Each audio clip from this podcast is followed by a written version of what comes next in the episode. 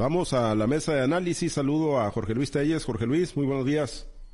Buenos días, Pablo César. Buenos días a Francisco Chiquete. Buenos días, tengan todos ustedes. Gracias, Chiquete. Te saludo con gusto. Buenos días.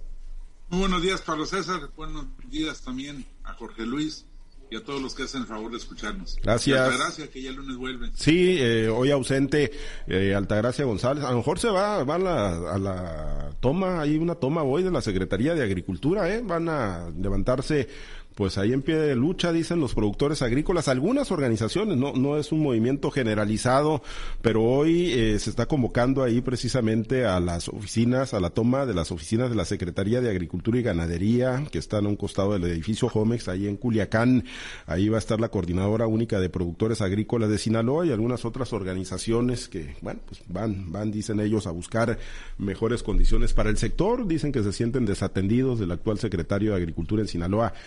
José Jaime Montes. Pues bueno, estaremos pendientes ahí de lo, de lo que surja con esta manifestación y de qué alcance, de qué magnitud es. Jorge Luis, pues ayer en Villahermosa, Tabasco, se llevó a cabo la reunión de la Conferencia Nacional de Gobernadores, encabezada por el presidente Andrés Manuel López Obrador. Pues parece que, que se reagrupan, todos felices y contentos. Se acabó, al parecer, la, la disidencia, lo que en su momento pues se llamó, no sé si se sigue llamando la Alianza Federalista, esta alianza que estuvo muy férrea, muy opositora al presidente Andrés Manuel López Obrador. Pues hoy ya varios de esos gobernadores estuvieron ahí presentes, el de Durango, José Rosas Aispuro, el perseguido de Tamaulipas, Francisco Javier García Cabeza de Vaca, también el de Aguascalientes, pues bueno, eh, se los echó a la bolsa eh, ya el presidente López Obrador, Jorge Luis. Alianza federalista más bien era, era estaba basada su fuerza en los gobernadores de acción de acción nacional y bueno era una alianza que en su momento le dio bastante guerra al presidente López Obrador a raíz de los resultados electorales del año de, de este año todavía de junio, bueno, pues como que esta alianza federalista perdió fuerza. Y la CONAGO, pues bueno, prácticamente siempre ha sido, se mueve para donde se mueve el presidente de la Conferencia Nacional de Gobernadores. Entonces, eh, pues esto no es, eh, no, es, no es malo para el país. Yo creo que es bueno que se unifiquen criterios en torno a los proyectos que hay para México, pero también es malo que no exista la disidencia. ¿eh? O sea, ¿dónde están entonces los equilibrios que debe de haber? Si un equilibrio en el Poder Ejecutivo son precisamente los gobernadores, los que de algún modo, los que de algún modo puedan equilibrar las fuerzas políticas de México en cuanto a la óptica del Poder Ejecutivo se refiere. Es tanta la fuerza, tanto el poder que tiene el presidente López Obrador, más lo que pretende acumular y sigue acumulando, que bueno, prácticamente no hay quien se le ponga enfrente.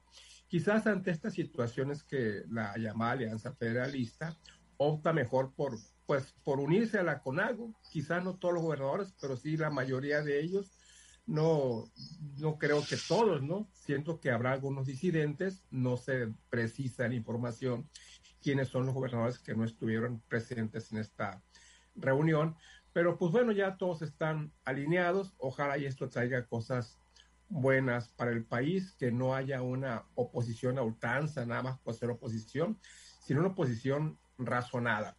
También, repito, es bueno que se trabaje en, unión, en sincronización de esfuerzos, pero pues también es malo para el país que, que no exista esa clase de equilibrio. Vamos a ver, vamos a ver qué pasa. Por lo pronto, Rubén Rocha estuvo ahí, alineado a la CONAGO, que es donde estaba el gobernador Quino Gascopel. Ahí está él, hasta nuevo aviso, está en la CONAGO, hasta que nos informe lo contrario. Esperando que esto sea, como todo, esperando, esperemos que esto sea bueno para el país. Efectivamente, ¿no? Que, se traduzca en una mejor coordinación. El único ausente, chiquete, hasta donde se sabe es eh, Enrique Alfaro, ¿no? Es el eh, gobernador de, Jalisco y de acuerdo a los trascendidos a las versiones, habría estado ausente por un tema de vacaciones, no por una disidencia política o un reniego, ¿no? Hacia el presidente Andrés Manuel López Obrador. Lo último que se dijo es que era el fallecimiento de un familiar. Y entonces mandó un representante. Pues sí, tiene mucha razón Jorge Luis Telles eh, la CONAGO nació como una forma de agrupar la fuerza de los gobernadores priistas ante el entonces presidente Vicente Fox Quesada. Fue como para decirle, mira, tú controlas en el país, pero pues nosotros tenemos el contacto con la gente.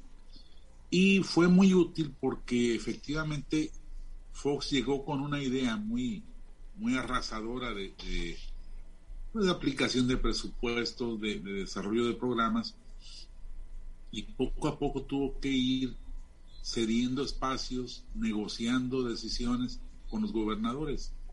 No fueron enfrentamientos épicos ni nada, fue un sentarse a negociar, a platicar qué es lo que los gobernadores esperaban, qué es lo que, lo que se esperaba en los estados y qué es lo que la federación podría realizar o no.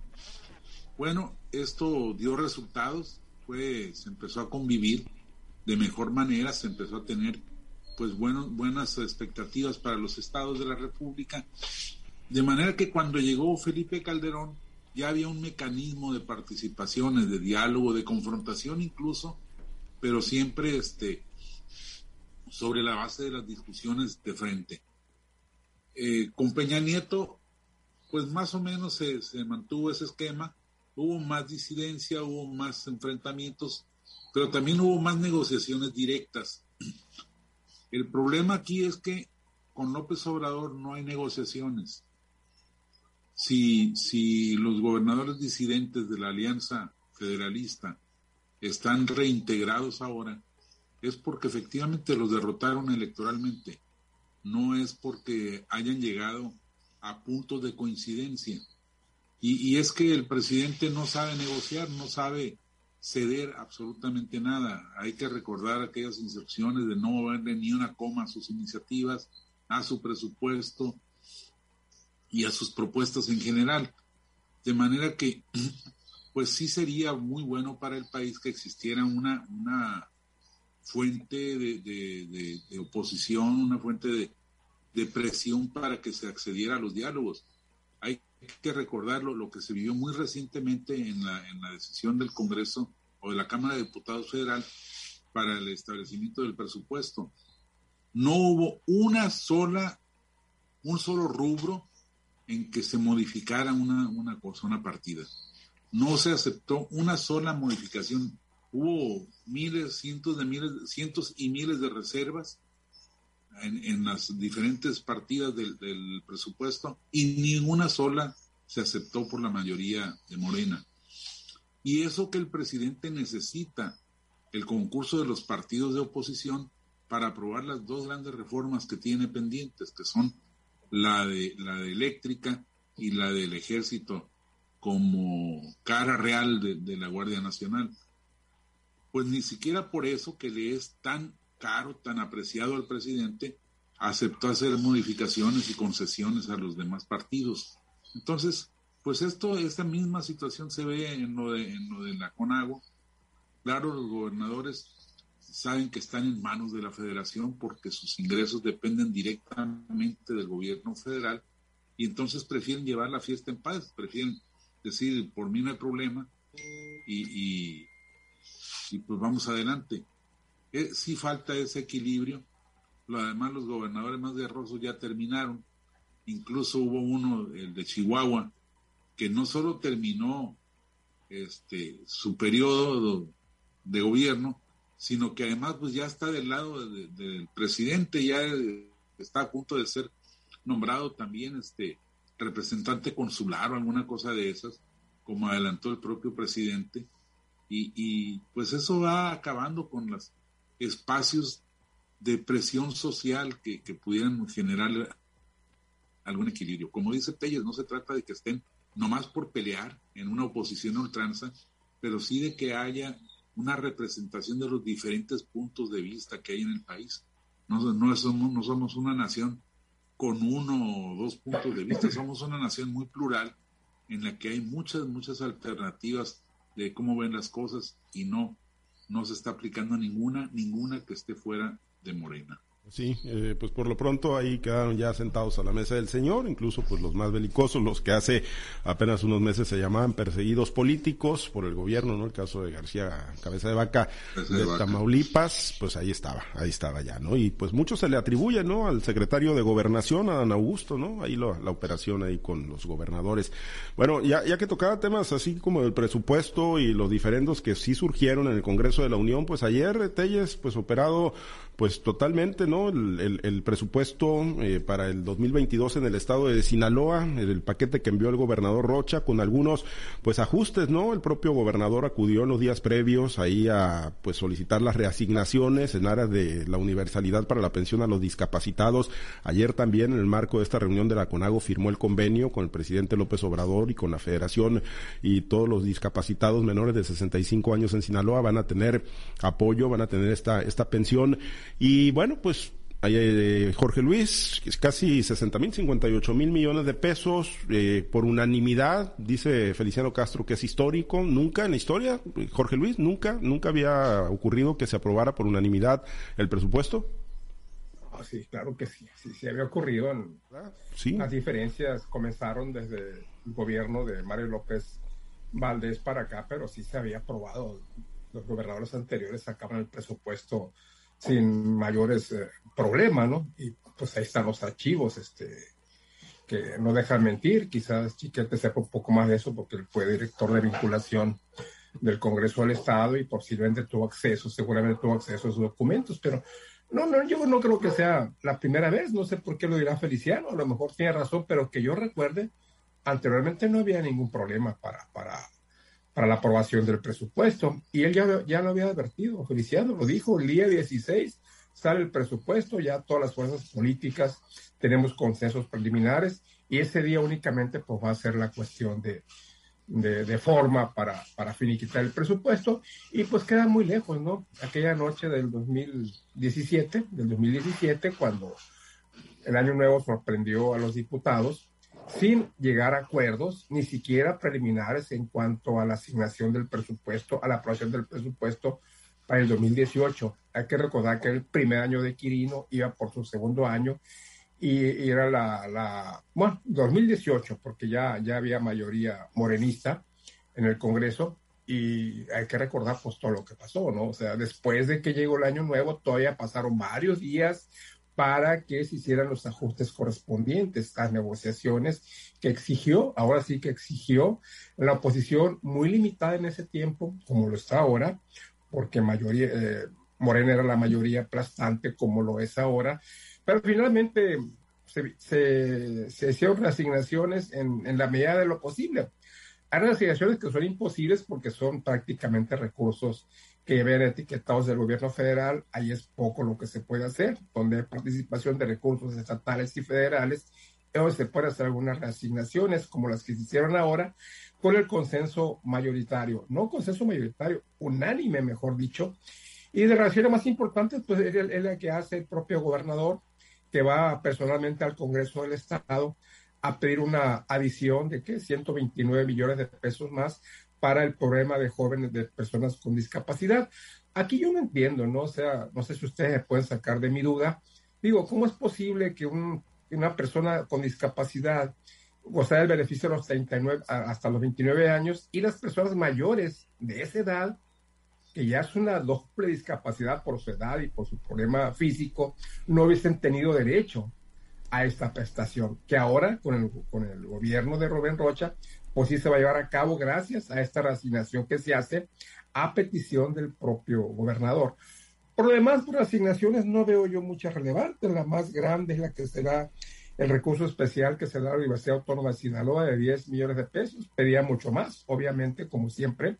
Se le dan 10 millones de pesos más a los que se habían destinado originalmente y todo en orden, todo en paz, los señores diputados, todos unidos en un solo coro, no faltó que gritaran a, coro el nombre de Rubén Rocha, están ya totalmente eh, alineados y un presupuesto que, bueno, les permitirá a ellos gozar de unas buenas vacaciones en estos próximos días. Bueno, pues, eh, pues sí, ya, ya se van de vacaciones, pues mínimo con un aguinaldo ahí de cincuenta y tantos mil pesos, ¿no? ¿Por cuántos meses? De octubre para acá, octubre, noviembre y diciembre, chiquete. Así es, 55 mil pesos por una parte mínima del año en que, en que fueron representantes populares.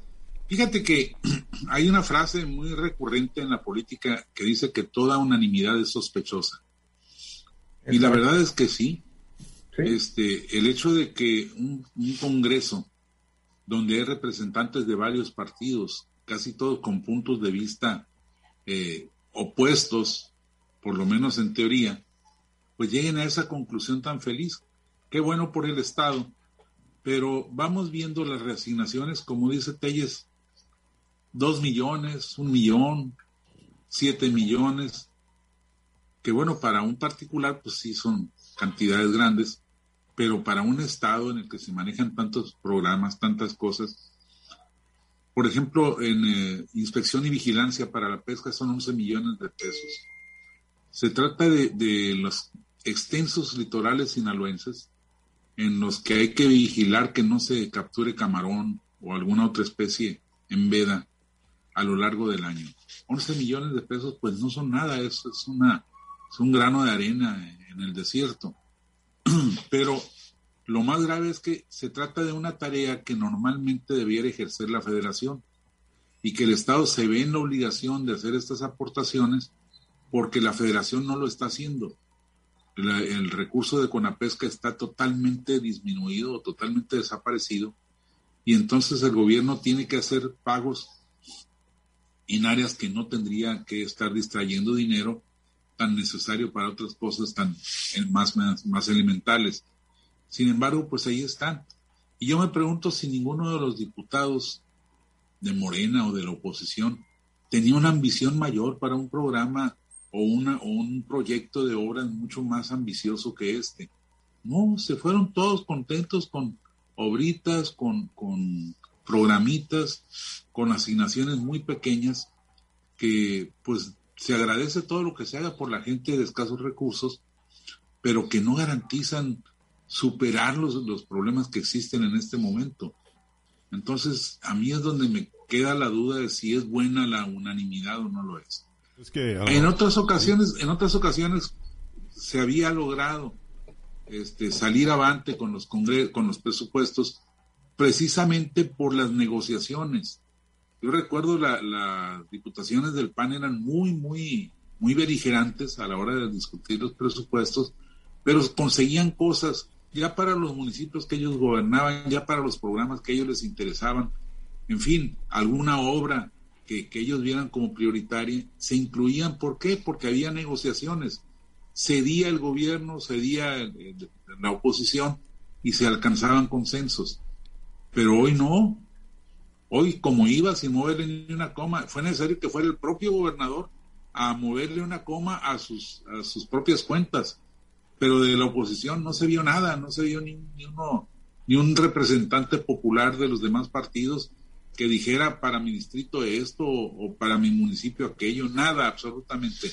Eso yo no creo que sea una buena representación. Sí, efectivamente, ¿no? Y a lo mejor pues la, ambición de conseguir mejores cosas para sus representados, para los sectores, pues terminó cuando les saciaron pues la ambición personal, ¿no? De cada uno de los, de los diputados ahora en este fin de año. Digo, pues nomás ahí, ahí por dejarlo. Ahorita decía del tema de inspección y vigilancia, eh, también el tema de las coberturas, por ejemplo, hoy trae el presupuesto de Sinaloa recursos para la adquisición de coberturas eh, para el sector agrícola, para la comercialización, algo que pues generalmente lo financiaba el gobierno federal, o sea, no nada más es que está mandando menos recursos el gobierno federal, sino que además pues muchas de las responsabilidades que traía el gobierno de la República las está transfiriendo a los estados. Y la ampliación de los programas sociales, que también les va a costar a los estados. Sí, sí, así es. Entonces, pues ya veremos el, año entrante. Por lo pronto, pues festiraron ayer la aprobación por unanimidad. Jorge Luis, nos despedimos. ¿Algún comentario final?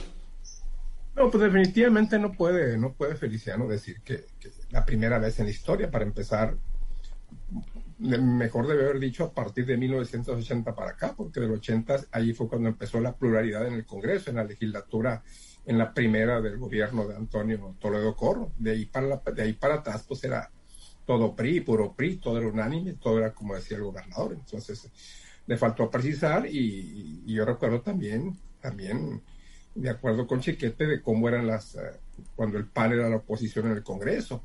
La primera oposición del PAN, la primera oposición de del PRD que estaba representada por Audomar Amada Quintero, el Partido Socialista Unificado de México, como, como eran legislaturas muy, muy peleadoras, a pesar de que eran minoría y una minoría pues muy, muy, muy raquítica, ¿no? Aún así daban la pelea.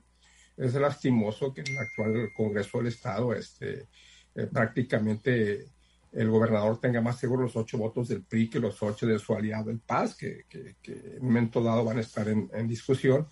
Pero pues bueno, son signos de, de los tiempos. El, el, PRI parece, si no puedes con tu enemigo, únete a él. Entonces, pues ahí están totalmente alineados. Y así están, ¿eh? No se les ha visto un solo destello de inconformidad en lo que va de la actual legislatura, menos ahora que, que lo que se discutía el presupuesto de egresos para el 2021, pues sí. 2022. Pues sí, el presupuesto de egresos de donde van a salir los sueldos, pues de muchos de los familiares, ¿no? De los diputados locales del PRI que están incrustados en la nómina del gobernador Rocha Moya.